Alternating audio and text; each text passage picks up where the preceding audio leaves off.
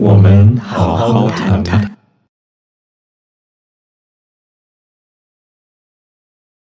我的想法就是说，你你和芊芊，你们完全有能力，就是说预测的群体呢，水平放的高一些。因为那个锅那些人，他听得懂什么呀？那帮人，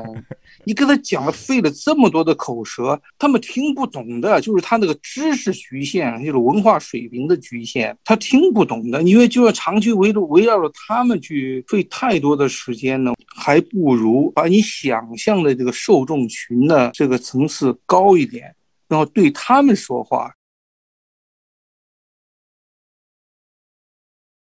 做这些这个时政节目的这些人，嗯，在中文圈里做时政节目的人太多的人太烂，做的所谓好的人呢，实际上也是太差劲太差劲。比方说什么石涛啊，什么小石头啊，什么江峰啊，嗯，什么文昭啊，这些人他们他们的受众特群体特别大。但是他们的节目之烂，哎，简直他们的那种就是说就是完全是胡说谎言啊、臆想啊，完全就是脱离了基本事实，在没有基本事实的情，在基本事实都没有认定的情况下，展开呀、发挥呀。你像文昭，哎呦，他的文采非常好啊，嗯，哎，他的口才非常好，这个说起话来呢，他非常的文雅。江峰也是。啊，他那一一一番叙述简直是美轮美奂的，嗯，又是灯光，又是效果，又是什么东西，就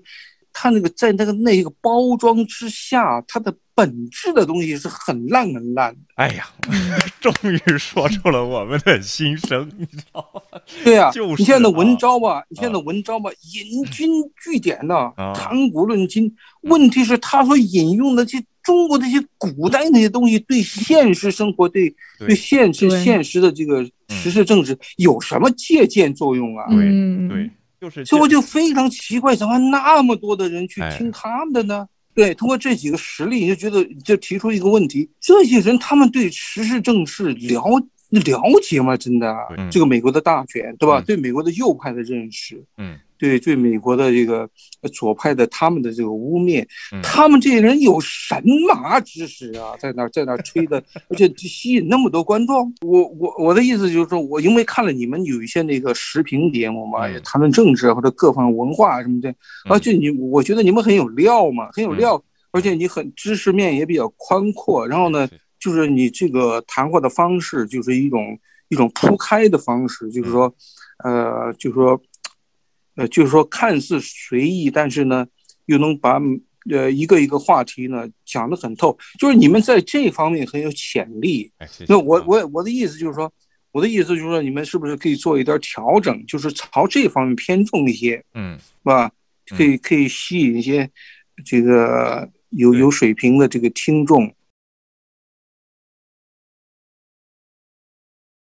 哎，你好，威廉，你好，芊芊。呀，三楚哥，哎呀，三楚哥，嗯，你好，你好，哎，报个平，报个平安，最最最近没有机会老听你的节目，呃，也更没有时间那个打电话，嗯，但今天我觉得这几位嘉宾说的都不错，都很好，呃，实际上实际上我也是这个想法，但是呢，我有一点稍微有点不同的一点，就是说，嗯，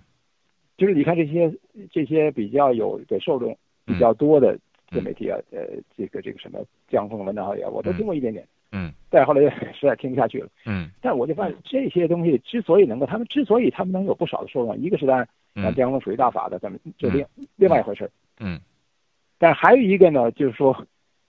这个他们受众都是，我有我这是个人的一个量化分析，可能他们受众主要针对智商八十到一百之间这个这个人群，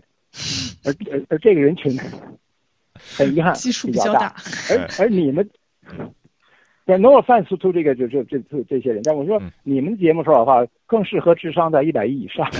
所以这这也是一个，所以说你们这边就是曲高和寡的这种这种感觉。对对对，不是说你们节目不好，但因为是你们节目太好了，